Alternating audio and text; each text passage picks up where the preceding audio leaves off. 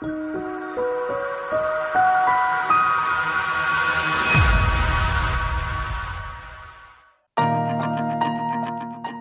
in der Paleo Lounge, deinem Podcast für Paleoernährung und einen ganzheitlichen Lebenswandel. Für ein Leben in Harmonie mit deinem Körper und der Natur.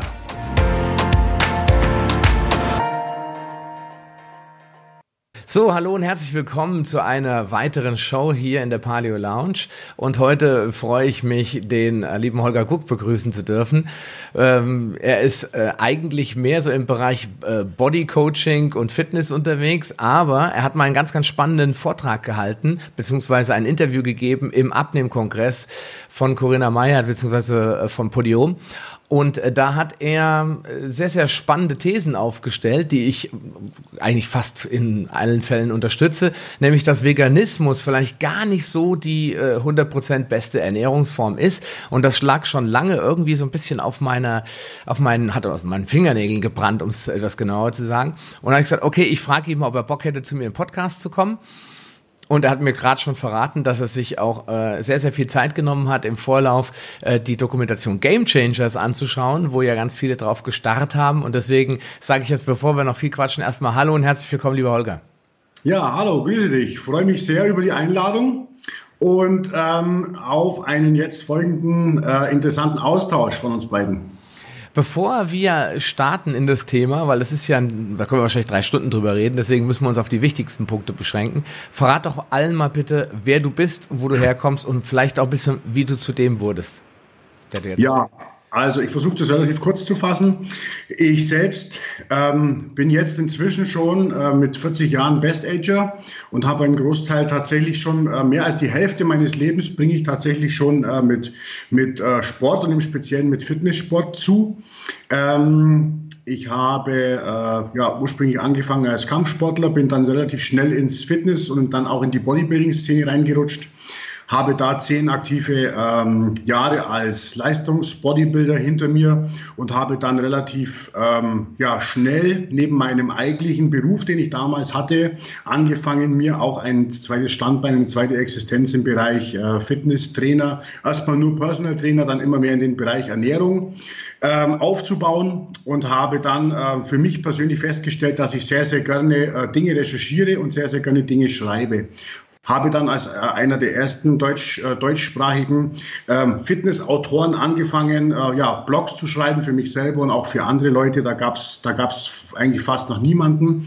Und ähm, ja, das Kind hat sich dann so entwickelt, dass ich dann irgendwann angefangen habe, ein eigenes Ernährungskonzept zu schreiben, ähm, weil ich sehr, sehr viele Reviews zu anderen Konzepten geschrieben habe und die mir nie so richtig 100% gefallen haben. Da dachte ich mir, jetzt machst du ein eigenes.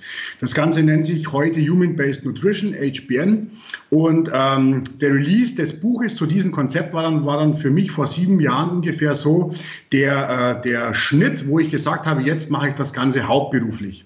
Also seit ähm, ja, jetzt das siebte Jahr mache ich hauptberuflich Schriftstellerei. Also ich schreibe Bücher, Fachartikel, äh, Blogbeiträge, sonstiges für mich selbst, aber auch für diverse Auftraggeber aus dem Print- und Online-Bereich. Ähm, mache daneben auch Nutrition Coaching und äh, bin auch in der Produktentwicklung im Bereich Nahrungsergänzungen tätig für mich selber, für meine eigene Linie, aber auch für andere Firmen. Und damit bestreite ich momentan meinen Alltag und ähm, muss sagen, dass ich damit auch sehr glücklich bin. Ja, okay. Ja gut, das äh, klingt wie so einer von vielen Wegen. Ne? Man kommt irgendwie von einem aufs andere und dann entdeckt man, dass im System Fehler vorhanden sind und fragt sich dann, wie kann das sein, dass sie sowas erzählen. Ne? Also muss man sich selbst belesen und dann das Zeug nach draußen bringen, damit genau. einfach die Leute möglichst viele unterschiedliche Meinungsbilder haben und dann daraus ihre eigenen Schlüsse ziehen können, weil es immer wichtig ist, dass wir da nicht irgendeiner Religion folgen. Richtig. Und das bringt uns eigentlich schon gleich zum Hauptthema ähm, nämlich dem Veganismus. Äh, für mich ist da immer so der Eindruck entstanden, am Anfang dachte ich auch oh, cool, äh, man kann sich nur von Pflanzen ernähren, würde ich jetzt nicht machen, aber finde ich spannend.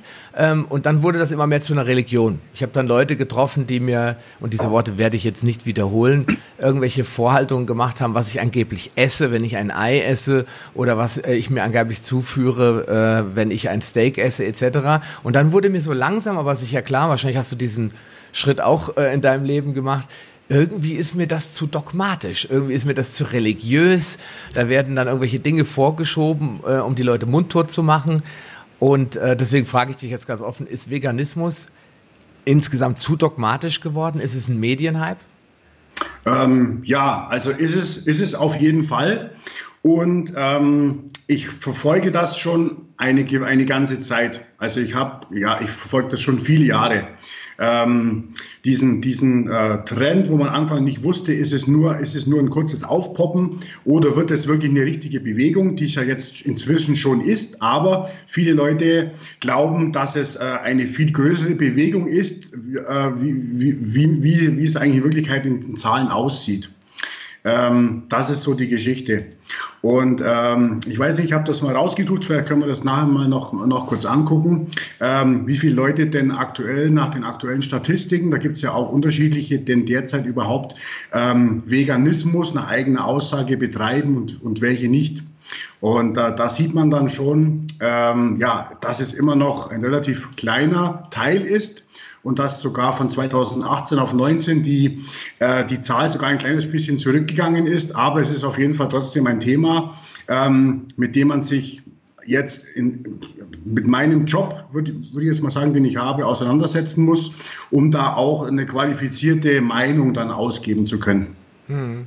Ja gut, das ist... Äh das ist das, was ich gerade gesagt habe, was mir so negativ aufgefallen äh, ist. Es ist teilweise ein, eine Art von einseitiger Medienberichterstattung, äh, die da stattgefunden hat. Also es, auf einmal hat es dann geheißen, am Anfang, ah ja, die Verrückten mit der Strickjacke. Und dann auf einmal kam das in die Mainstream-Medien und dann hat es dann geheißen so, ähm, ja, und ist es noch ethisch äh, und moralisch äh, in Ordnung, wenn wir Tiere essen?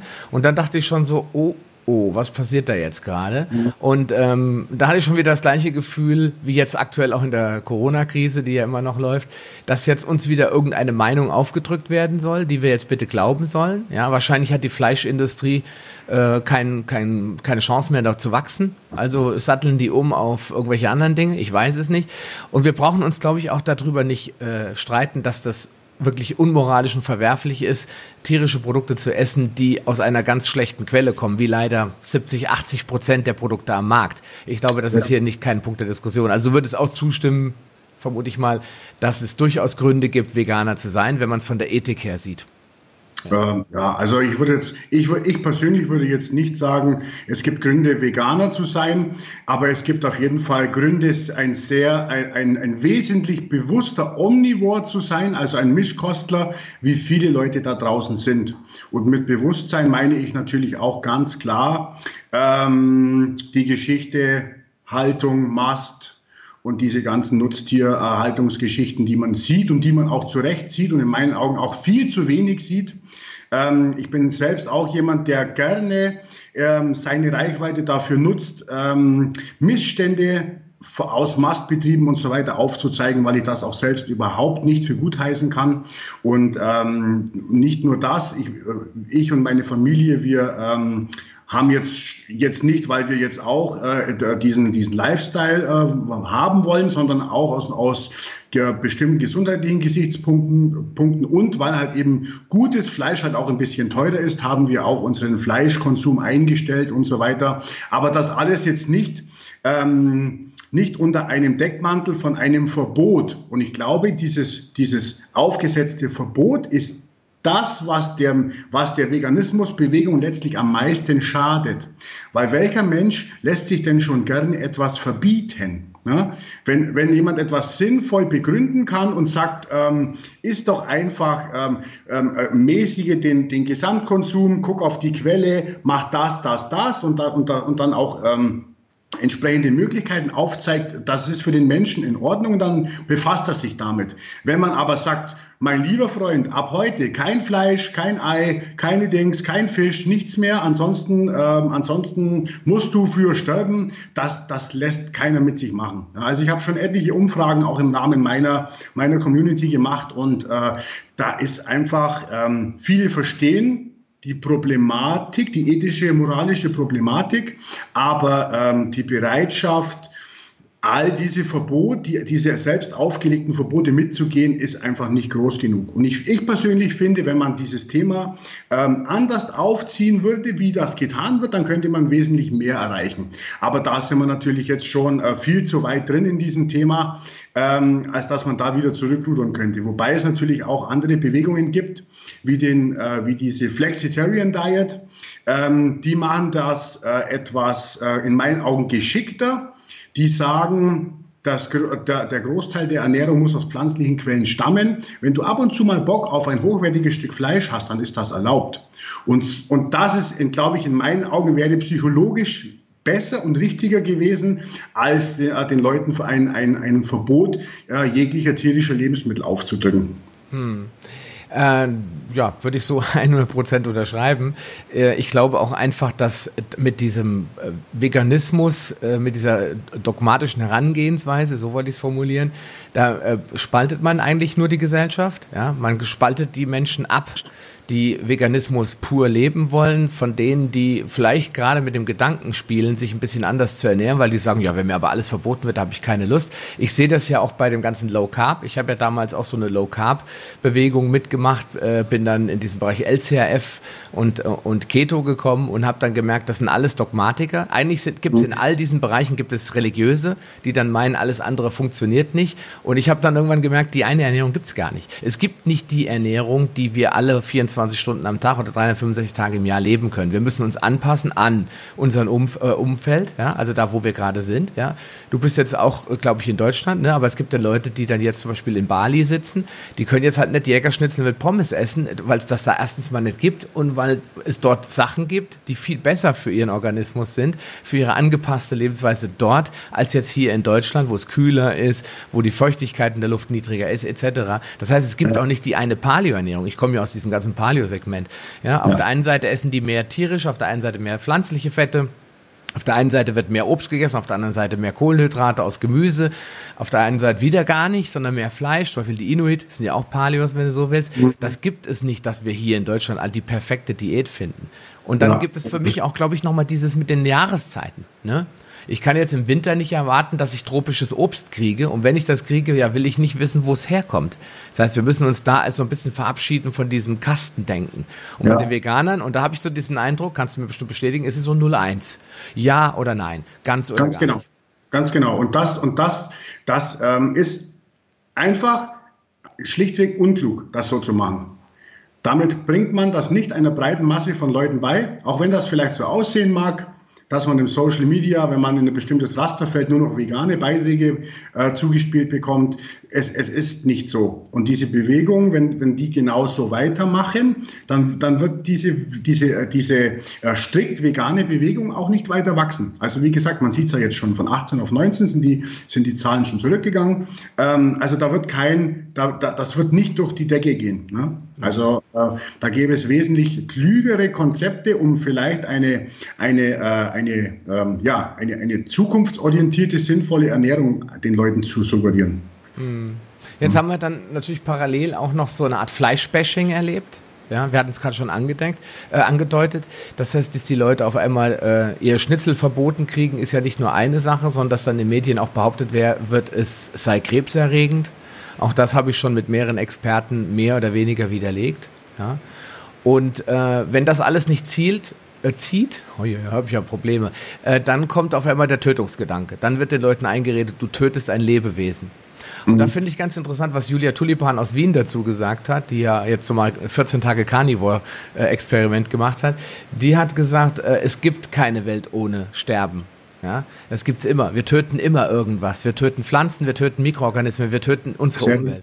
Sehr richtig. Es gibt eine, es gibt eine äh, interessante Datenerhebung, ähm, die zeigt auf, wie viel ähm, Lebewesen oder mit welcher, mit welcher Ernährung mehr Lebewesen getötet werden. Mit einer rein pflanzlich basierten Kost oder mit einer äh, Kost, die sich jetzt mehr auf tierische Lebensmittel konzentriert.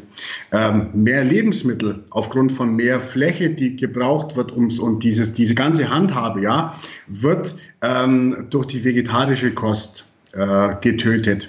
Hm. Ja, ja, man guckt sich das doch mal an. Ich bin jetzt durch Corona natürlich viel draußen, weil es ist ja niemand unterwegs und wenn die Sonne scheint, äh, dann fahren wir Inline-Skates laufen und sind immer viel draußen.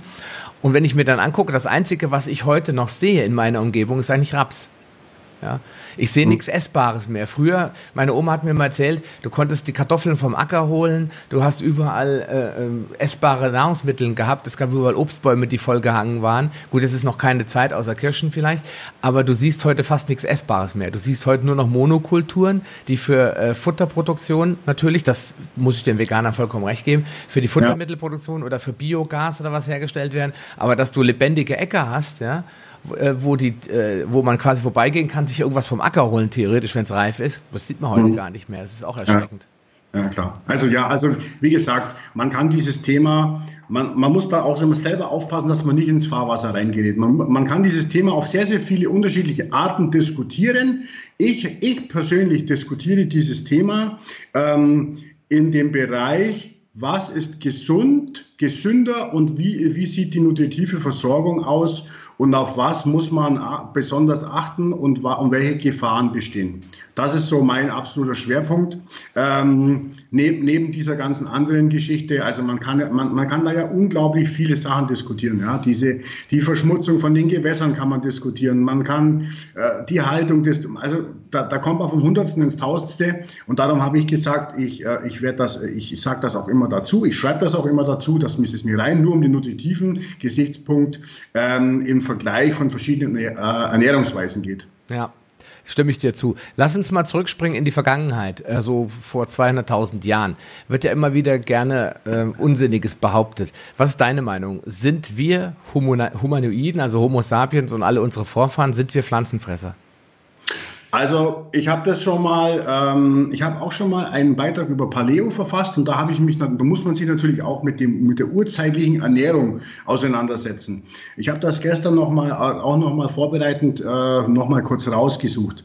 Ähm, also zum einen die eine Steinzeiternährung gibt es ja nicht. Ne? Das ist eine riesenlange, Apo äh, eine riesenlange Epoche eines Kontinents und genauso wie du sagst, ähm, mit unterschiedlichsten äh, Gebieten, Jahreszeiten, unterschiedlich, unterschiedlich fruchtbaren Böden, unterschiedlichen Aufkommen von Tieren und sonstigen. Aber welchen Konsens man aus, all, aus den unterschiedlichsten Quellen mit den unterschiedlichsten Prozentangaben treffen kann, ist eigentlich der, dass wir schon immer mehr oder weniger ähm, anteilig tierisch und pflanzliche Lebensmittel gegessen haben. Also wir waren eigentlich schon immer, ähm, wir waren eigentlich schon immer Mischkostler. Hm. Ja, das ist auch der Eindruck, den ich habe und den ich auch durch meine privaten Untersuchungen, ich habe ja einige Bücher dazu gelesen zum Thema Paleo, das ist ja so ein bisschen mein Fokusthema, festgestellt habe, auch wenn dann immer wieder gern behauptet wird, Paleo sind Fleischfresser, ist natürlich völliger Quatsch.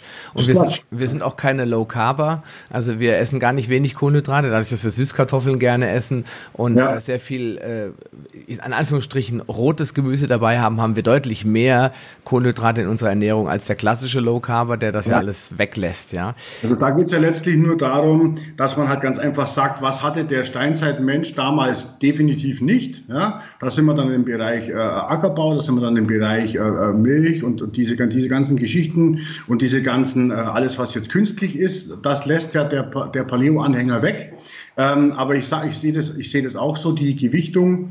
Ähm, die Gewichtung äh, pflanzlich-tierisch ist unterschiedlich, aber es war schon immer eine, eine bestimmte Gewichtung da. Ne? Also rein äh, pflanzlich, rein tierisch habe ich noch nie irgendwo was gelesen.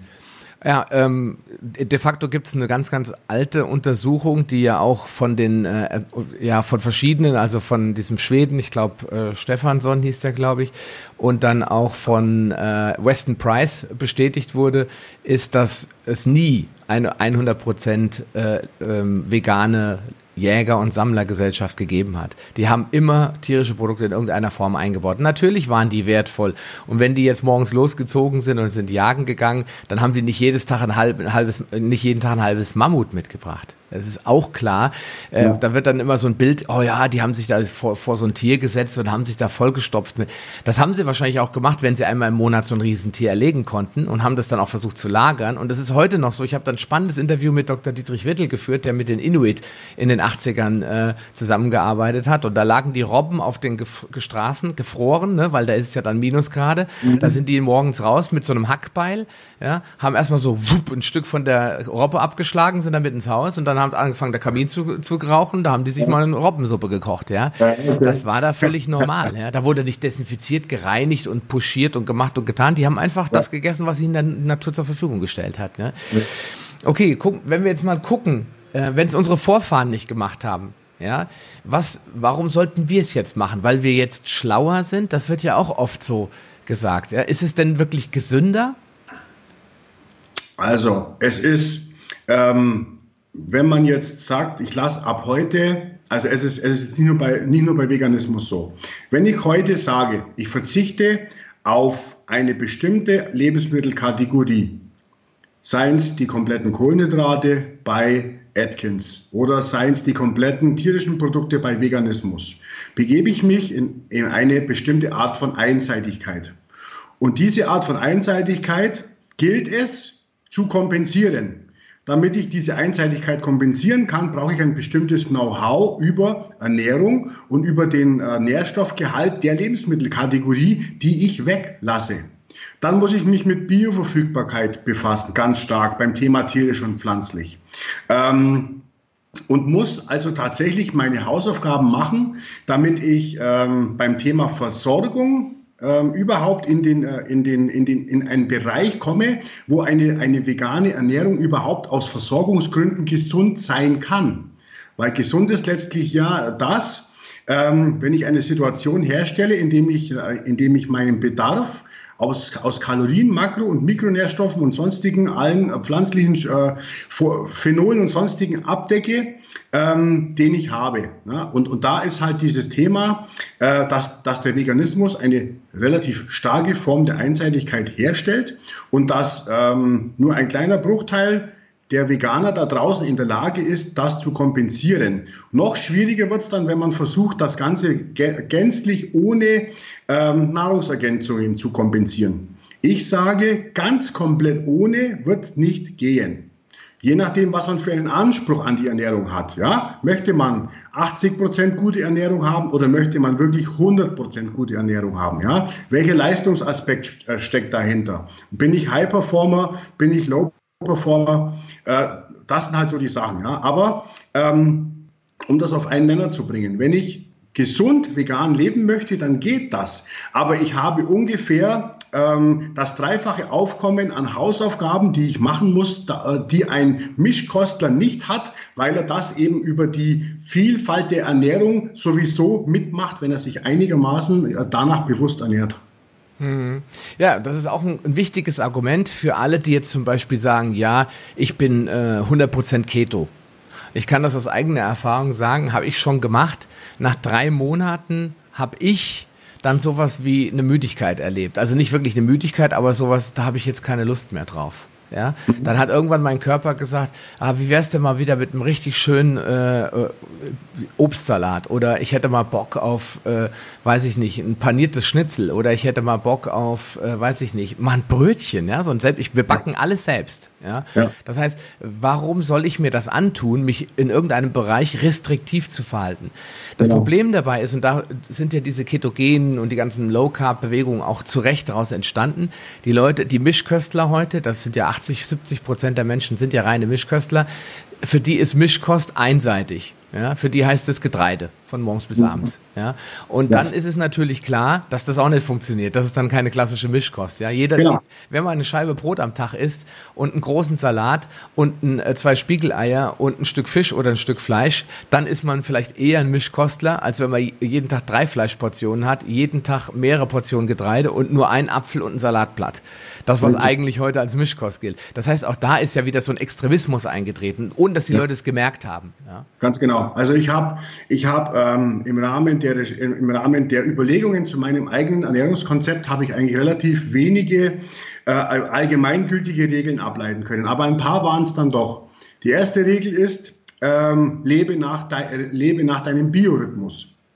Der Biorhythmus ist die zentrale übergeordnete Größe, äh, der, der, die uns äh, alle gleichermaßen auf, eh, auf dieselbe Art und Weise beeinflusst. Ja? Wenn, jemand, äh, wenn jemand notgedrungen, gezwungenermaßen nicht äh, im, im, äh, innerhalb des 24-Stunden-Rhythmus lebt, dann hat er gesundheitliche Probleme, die mehr oder weniger schnell auf ihn zukommen werden.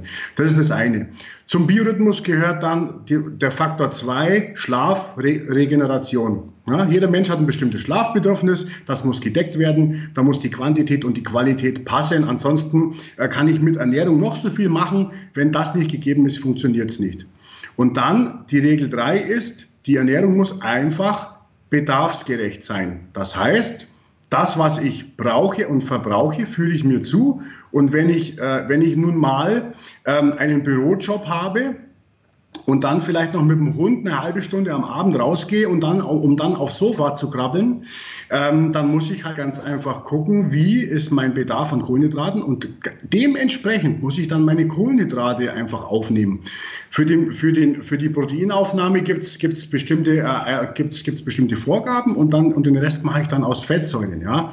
Ähm, also es ist eigentlich alles gar nicht so einfach ähm, solange man nach dieser Grundregel lebt, dass der, dass der Verbrauch die Aufnahme rechtfertigt. Ja, das ist bei mir auch so ein Ding. Und dann eigentlich noch die, die letzte allgemeingültige Regel ist, dass es eigentlich kein schlechtes, naturbelassenes Lebensmittel gibt. Hm. Das heißt, ich sehe die große Chance in meinem Konzept eigentlich darin, dass ich den Leuten sage, ihr könnt Ihr sollt und könnt gerne alles Naturbelassene gerne nehmen, aber macht es im Rahmen eures Bedarfs. Und wenn sich jemand danach ernährt, danach vorgeht, nach dem Biorhythmus und Schlaf und so weiter, dann hat der 90 Prozent richtig gemacht. Und die 10 Prozent sind dann das Feintuning und dieses Feintuning, mit dem befasse ich mich dann mit äh, über 150 Seiten. Da geht es dann um, um Proteinmenge, um Nutrition Timing, da geht es dann um den Einsatz von Nahrungsergänzungen und sonstigen Geschichten. Ja. Aber ähm, also man kann das schon eigentlich in ein paar Sätzen sehr gut zusammenfassen, wie man es machen sollte. Gut, der Normalbürger wird die 90 Prozent gar nicht überschreiten müssen. Der ist mit den 90 Prozent schon dreimal, dreimal besser als vorher. Völlig richtig. Und du hast was Wichtiges gesagt, naturbelassen, weil wenn ich mich dann naturbelassen ernähre, dann kann ich gar nicht so viel essen.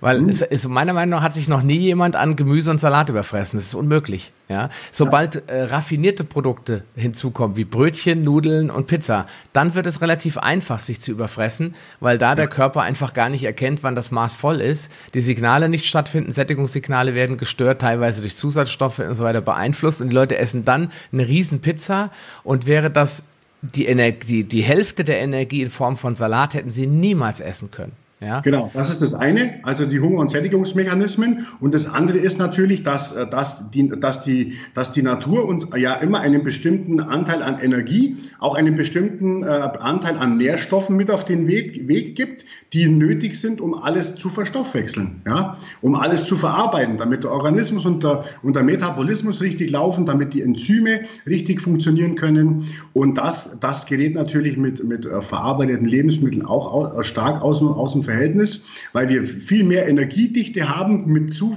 mit, mit viel zu wenig Mikronährstoffen. Ja? Also das ist eigentlich alles gar nicht so schwierig. Ja, das ist interessant, dass du das auch sagst, weil ähm, die, während meines eigenen Diabeteskongresses, den ich im November letzten Jahres gemacht habe, habe ich immer wieder gehört, wir essen, wenn ich gefragt habe, was machen wir eigentlich falsch oder warum sind wir chronisch krank? Und dann kam immer die Aussage, weil wir uns von unserer Natur verabschiedet haben. Das haben wir gerade schon angesprochen mit, mit der Paleo-Bewegung und so weiter. Und der zweite Grund ist, weil wir mittlerweile eine so hohe Energiedichte haben, bei so einer kleinen Nährstoffdichte, und wir bräuchten eigentlich so eine hohe Nährstoffdichte und so eine kleine Kaloriendichte. Und das kann man relativ einfach durchsetzen, indem man sich ja regelmäßig mit grünen Säften, nicht Smoothies, also grünen konzentrierten Säften aus gutem Bio-Gemüse mit ein bisschen Obst auch gerne äh, ernährt und eine ordentliche Portion Salat isst, damit man die Ballaststoffe auch hat. Und wenn man dann noch ein Spiegelei hinten ranhängt, ja, oder mal eine Pampelmuse oder sowas ist oder irgendwas süßes Obst oder sowas, ist das gar nicht so schlimm. Wenn die Nährstoffdichte nämlich da ist, und das habe ich bei mir selbst gemerkt, gibt es auch keinen Hunger mehr. Weil der Einzige, der Hunger hat in unserem Körper, ist ja nicht unser Magen, sondern unsere Zellen. Und wenn ja. unsere Zellen eben unterversorgt sind und die sind nicht unterversorgt, weil wir zu wenig äh, Kohlenhydrate gegessen haben oder zu, sondern weil zu wenig äh, Baumaterial das da ist, also ja. Aminosäuren, oder eben Nährstoffe wie äh, Antioxidantien, Vitamine etc. Und dann schreit er immer, da fehlt noch was, aber leider sagt er nicht, Vitamin C fehlt noch und dann könnten wir ja agieren. Leider sagt er uns nicht und dann essen die Leute und essen und essen, weil die Zelle immer weiter Hunger hat. Gehe ich jetzt aber auf diesen konzentrierten Nährstoffmechanismus, wie du es ja auch schon angedeutet hast, und esse das, was ich auch brauche, esse ich automatisch weniger, ohne dass ich beim Buffet da sitze und denke, ah, eigentlich, na, ich bleib mal lieber sitzen, ja, weil eigentlich würde ich noch was essen, aber dieser, dieser Hungerdrang, dieser Heißhunger ist dann auch weg, ne? Ja, genau. Also es ist alles im Prinzip, ähm, es, es, ist alles im Prinzip eigentlich gar nicht so schwierig in der Theorie. Ne? In der Praxis sieht es dann immer noch mal anders aus. Ja? Aber in der Theorie habe ich in all den Jahren für mich persönlich, äh, und das, das praktiziere ich ja auch jeden Tag mit meinen Klienten, ja?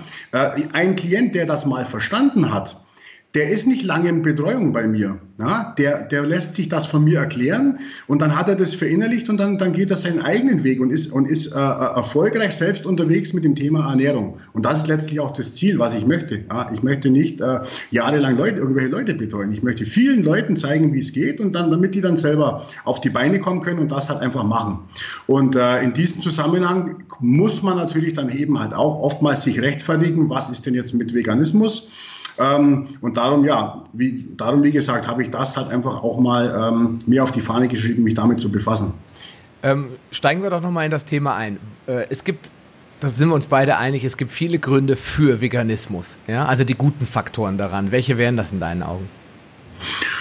Also auf jeden Fall das Anheben von äh, Pflanzen in der Ernährung pflanzliche, den, den, den Prozentanteil an pflanzlicher Kost erhöhen, macht auf jeden Fall Sinn. Ähm, weniger ähm, qualitativ minderwertiges äh, Fleisch zu verzehren, macht auf jeden Fall Sinn. Weniger, Qualita weniger äh, verarbeitete Fleischwaren zu verzehren, macht auf jeden Fall auch Sinn. Also das, das, das, das äh, zurückzuschrauben. Ähm, ja, und dann wird's aber, dann wird's aber schon dünn irgendwie. Das also haben wir schon angesprochen, sich grundsätzlich Gedanken zu machen über wie wo meine Nahrung herkommt, was der Veganer ja deutlich ja, mehr macht. Ja, ja, und, und, jetzt muss ich da mal einhaken, fällt mir was ganz Tolles ein, was jemand gesagt hat, warum sind Veganer gesünder? Was würdest du denn sagen? Weil sie sind ja offensichtlich, wenn man sich anguckt, schon im Durchschnitt ein bisschen gesünder als der normale. Da gibt es nämlich ein ganz tolles Statement dazu. Ich weiß nicht, ob du das auch schon mal gehört hast. Was würdest du sagen? Ja, noch nicht gehört?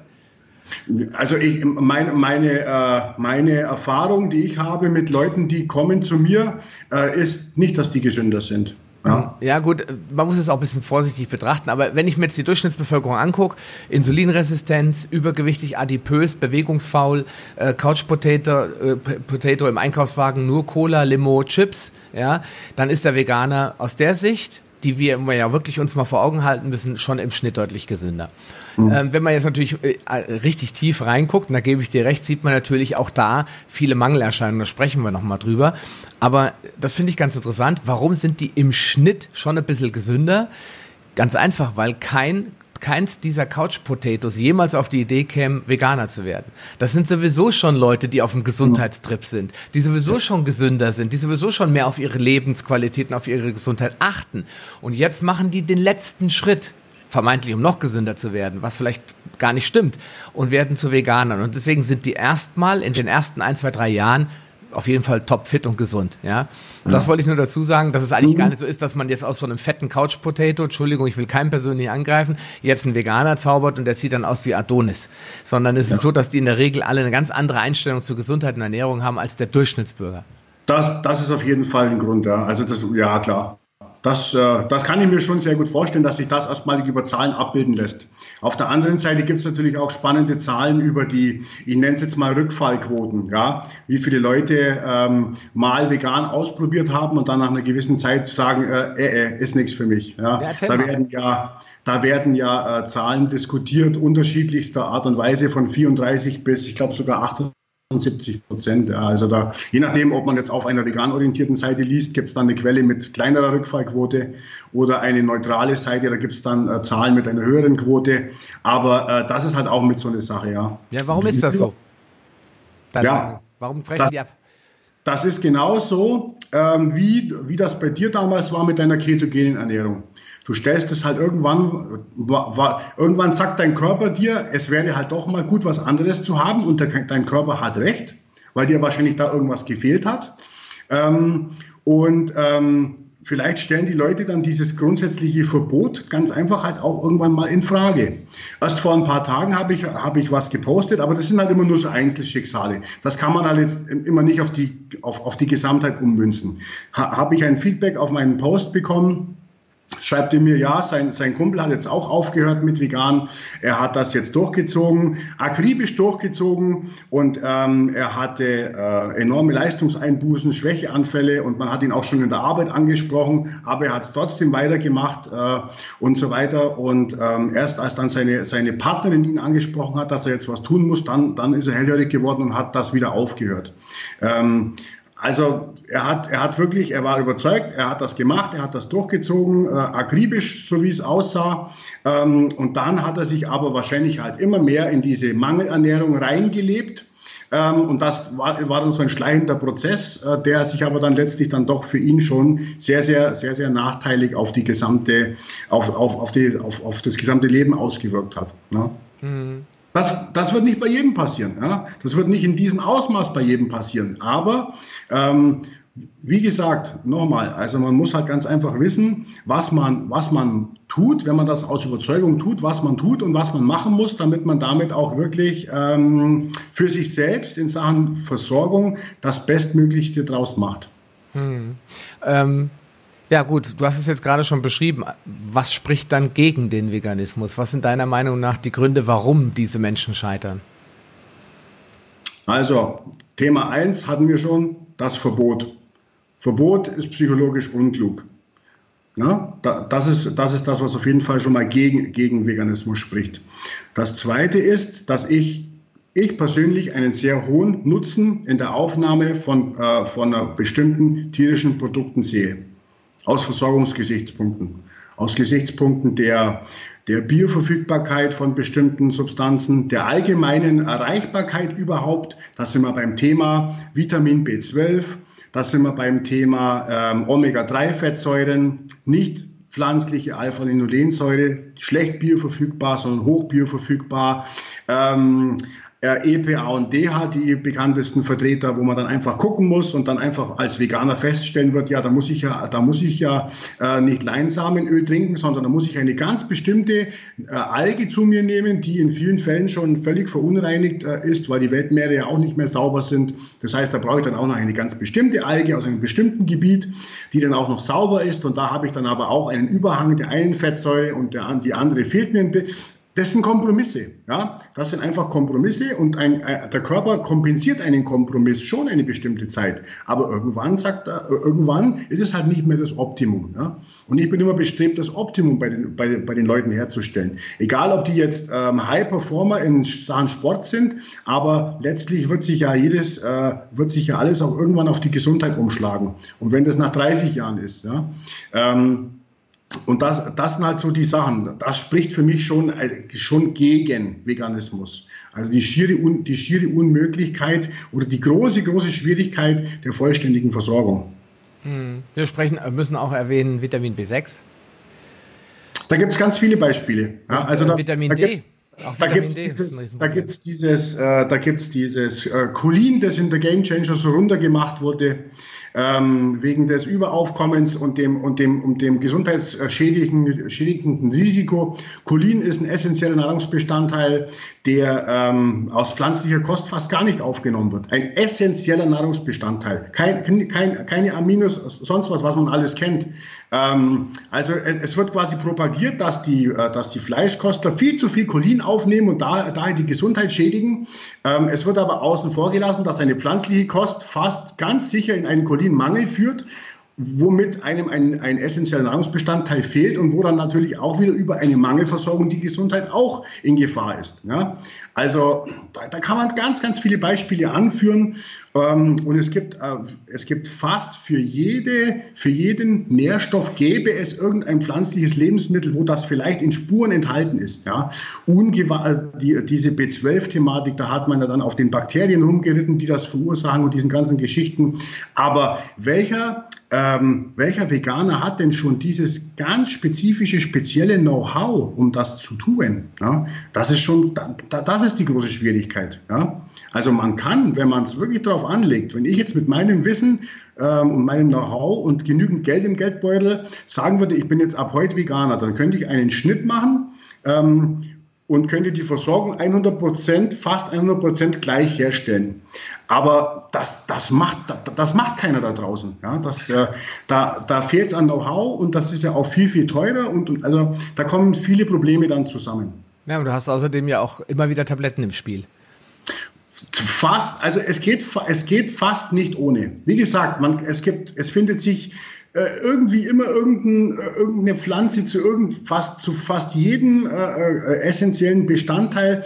Aber das, wie gesagt, das ist praktisch fast nicht machbar. Und dann sind wir dann, sind wir dann beim Stichwort Nahrungsergänzungen, ganz, ganz klar. Ja. ja.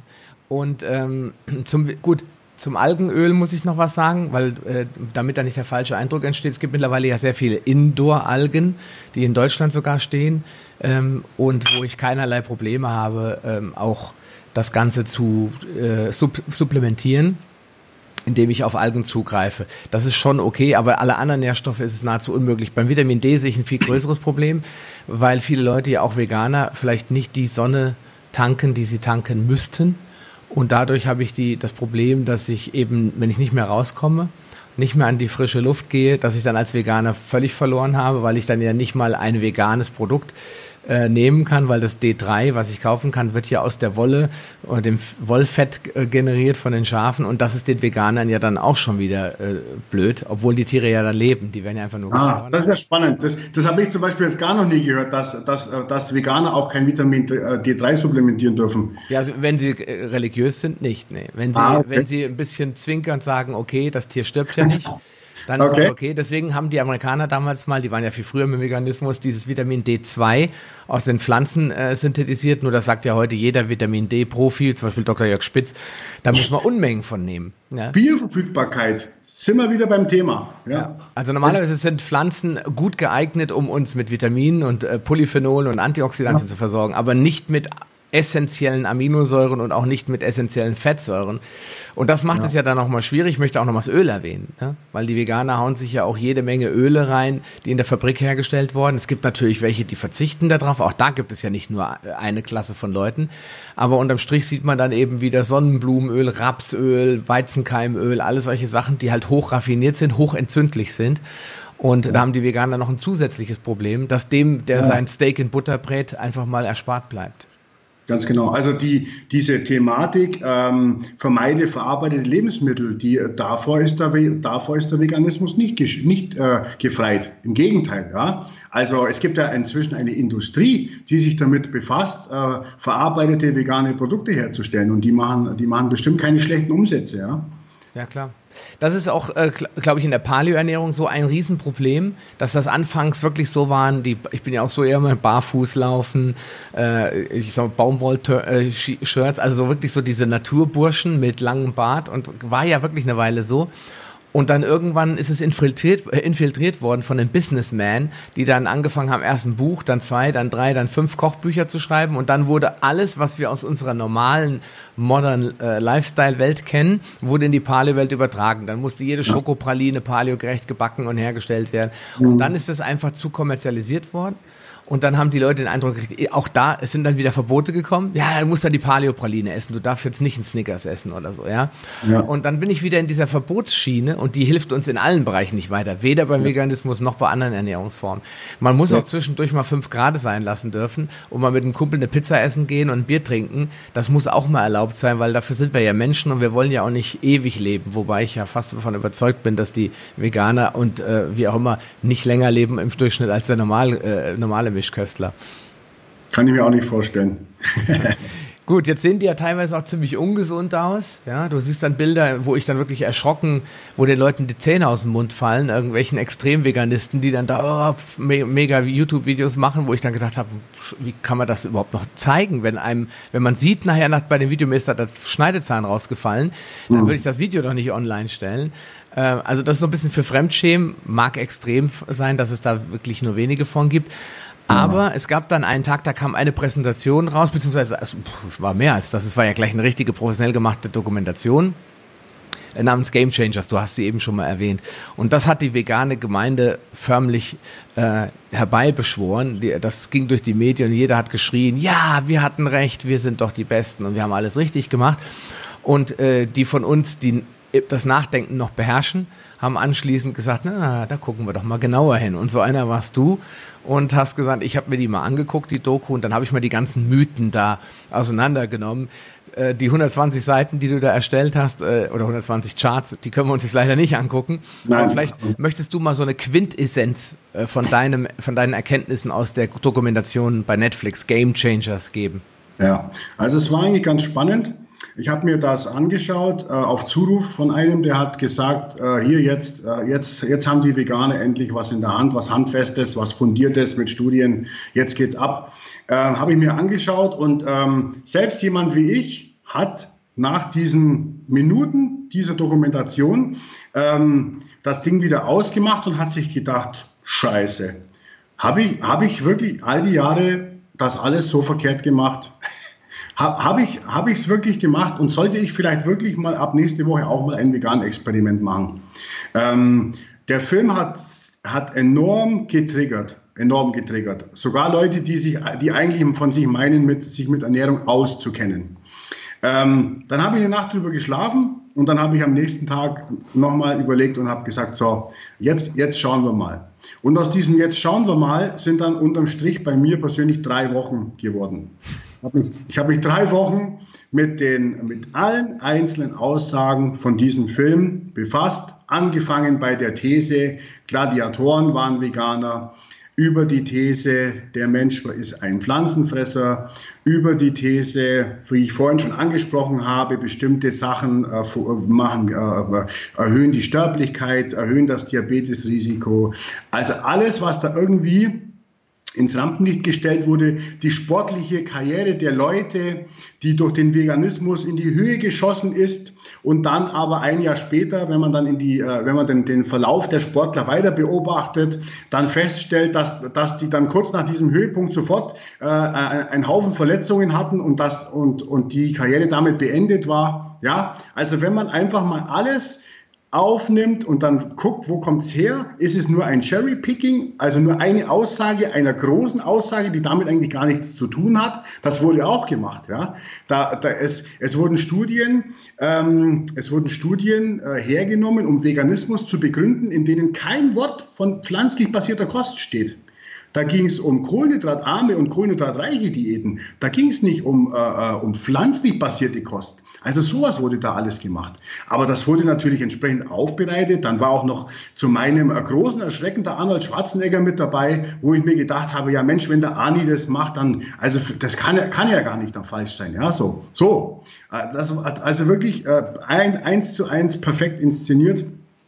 Aber unterm Strich ähm, ein Sammelsurium an, an, äh, an Cherry-Picking, an dem Herausnehmen einzelner Aussagen in den Kontext bringen, ähm, den, den Versuch herbeizuführen, die vegane Ernährung als besonders als besonders gute, gesunde, leistungsbezogene Ernährung hinzustellen, wo man dann, ähm, also man hat es ja wirklich äh, dann in, in, auf allen basierten Seiten von äh, auf der ganzen Welt, glaube ich, hat man darüber einen Beitrag gelesen und jeder hat, hat äh, sein Schwerpunktthema rausgenommen, äh, rausgenommen und hat, und hat diesen Film auseinandergenommen. Ja? Also ähm, das, äh, das, ich weiß nicht, letztlich glaube ich, war das eher, eher, eher, ein, eher ein Desaster als ein Propagandafilm für Veganismus.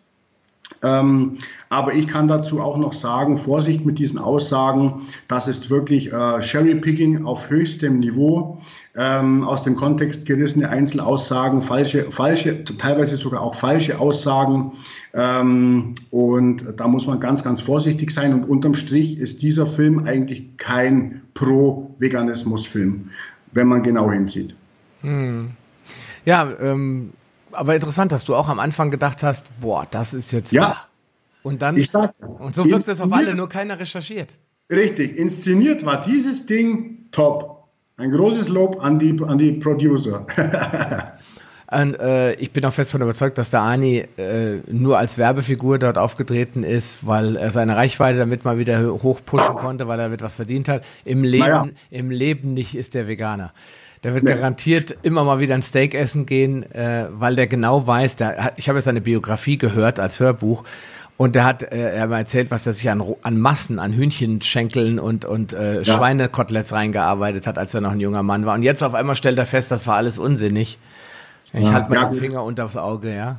Also ich glaube schon, dass der jetzt, äh, soweit ich das auch mitbekomme, jetzt schon auch ähm, das, äh, den Fleischkonsum drastisch zurückgeschraubt hat und schon auch mehr, mehr pflanzlich basiert, aber das, aber das ist ja völlig okay. Ja? Das, das ist ja das, was, was ich auch sage. Pflanzlich, pflanzlich, äh, äh, also den Anteil pflanzlicher Kost äh, hochschrauben und den Anteil tierischer Kost zurückschrauben. Super, soll jeder gerne machen. Nur halt einfach, ich habe einfach nur einzig und allein mit diesem, mit diesem Verbotsgedanke ein Problem. Ähm, und äh, ich glaube auch, dass, wie gesagt, der Ani, ja, so wie du das auch sagst, ab und zu schon gerne auch mal weiterhin Fleisch isst.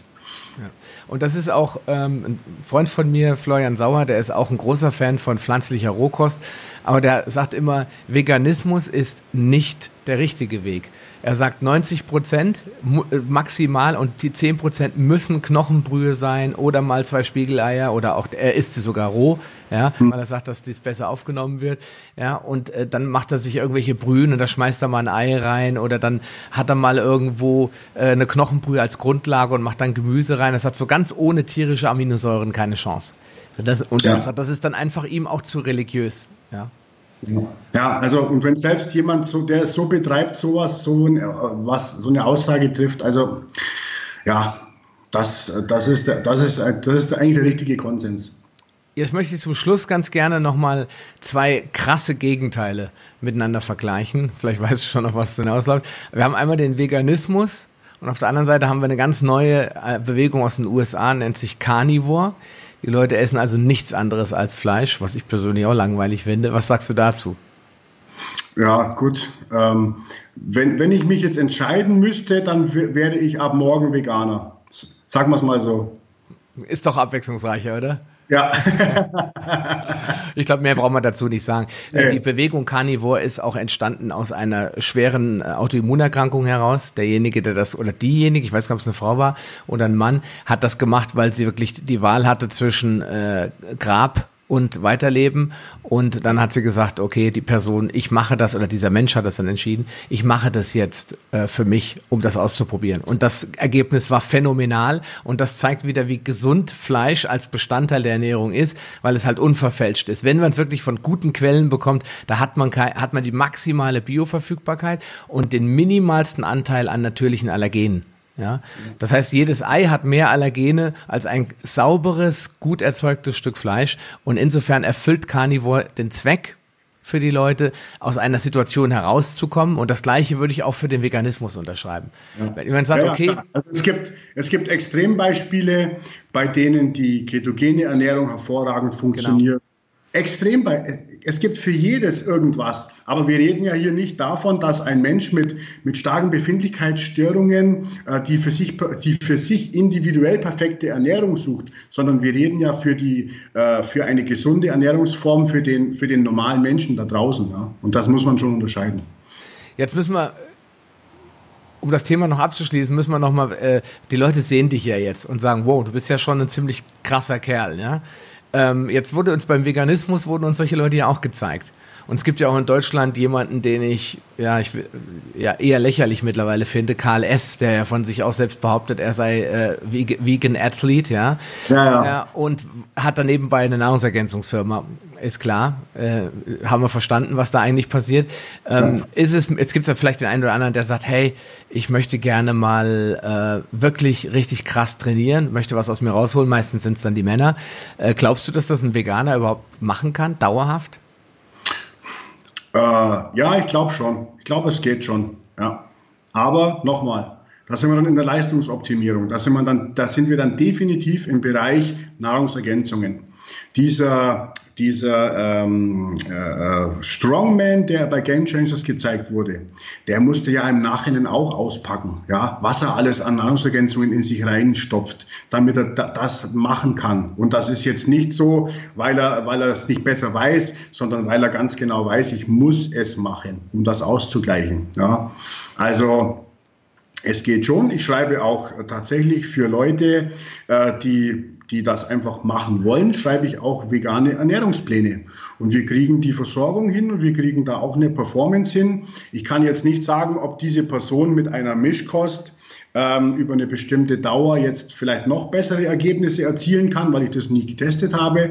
Aber ich kann sagen, dass man, äh, dass man das schon machen kann. Das, das, das, das funktioniert schon. Also ich schließe, ich schließe auch in meinem Konzept den Veganismus nicht aus.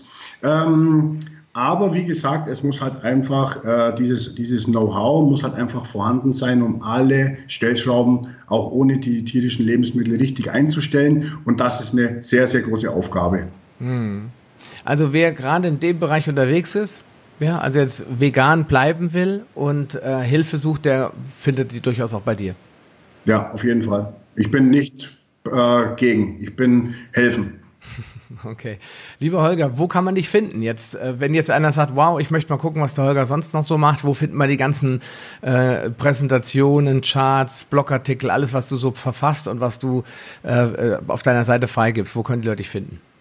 Ja, also die zentrale Stelle ist die, äh, ist die Homepage, die www.body-coaches.de. Da ist der Blog aufgebaut, da finden sich die ganzen äh, Coaching-Dienstleistungen, da findet sich äh, natürlich auch äh, der Aufbau von meiner Coaching Academy, ein kleiner Shop und alles, was man sonst so wissen muss. Ähm, relativ groß bin ich auch vertreten in Instagram logischerweise, also in allen sozialen Medien, ich sage jetzt mal Facebook und Instagram findet, findet man mich, auf YouTube findet man mich. Und ähm, ja, das wären so die Sachen. Also wer mich erreichen möchte, wird auf jeden Fall einen Weg finden. Genau, richtig. Äh, diese 120 Seiten, die du da, oder Charts, die du da erstellt hast, Charts, ja. äh, ist das frei verfügbar für Leute? Ja, ja okay. Dann, ja. Äh, wenn du, wenn du da noch einen Link hast, dann gibst du mir den noch, dann packen wir den noch unten in die Show Notes, so wie alle anderen Links, die du hast. Und dann, wenn jetzt jemand da nochmal richtig eintauchen will, äh, vielleicht auch, weil er das eben in der Familie oder im Freundeskreis so ein bisschen bekannter machen will, dass es vielleicht doch nicht ganz so wahr ist, was da gezeigt wurde, kann er das bei ja. dir kriegen. Ne? Genau, darum habe ich es gemacht, damit möglichst viele Leute da nochmal nachschauen können. Ich schaue selber nochmal nach, was ich damals da so alles rausgefunden habe, weil ich kann das ja auch nicht behalten. Ähm, aber den Link stelle ich dir gerne zur Verfügung. Das ist alles äh, äh, kostenlos verfügbar.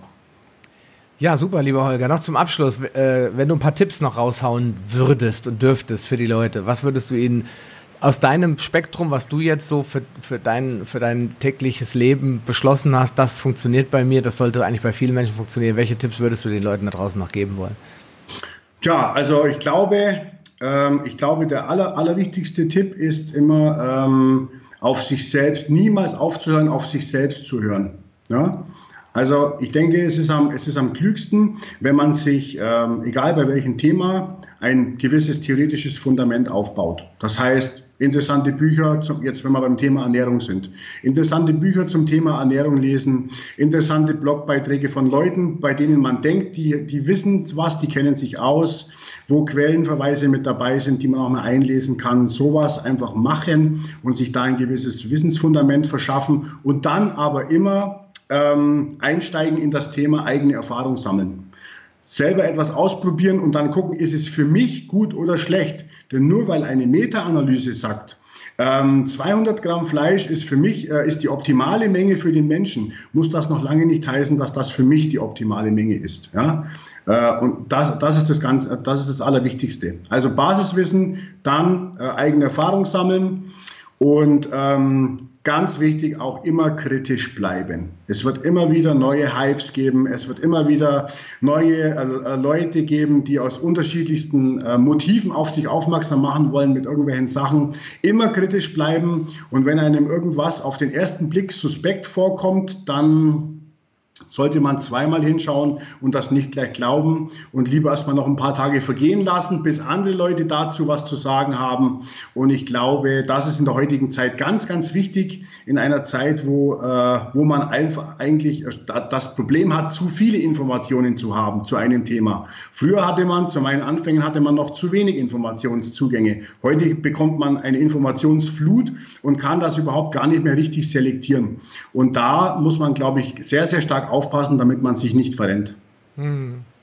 Da stimme ich dir zu 100 Prozent zu. Ich glaube, das kritische Hinterfragen, das Selbstdenken und, was du auch gesagt hast, was ich ganz wichtig finde, das für sich selbst herausfinden sind die drei Main Skills, die man heute braucht. Also wenn ich äh, einfach glaube und irgendwas mache, dann werde ich enttäuscht vielleicht unter Umständen. Vielleicht passt es zufälligerweise, aber man, man darf heute selbstständig nachdenken und man darf auch heute selbstständig probieren und sagen, genau. vielleicht ist es dann mal nichts für mich. Ich muss ja nicht auf jeden Zug mitfahren.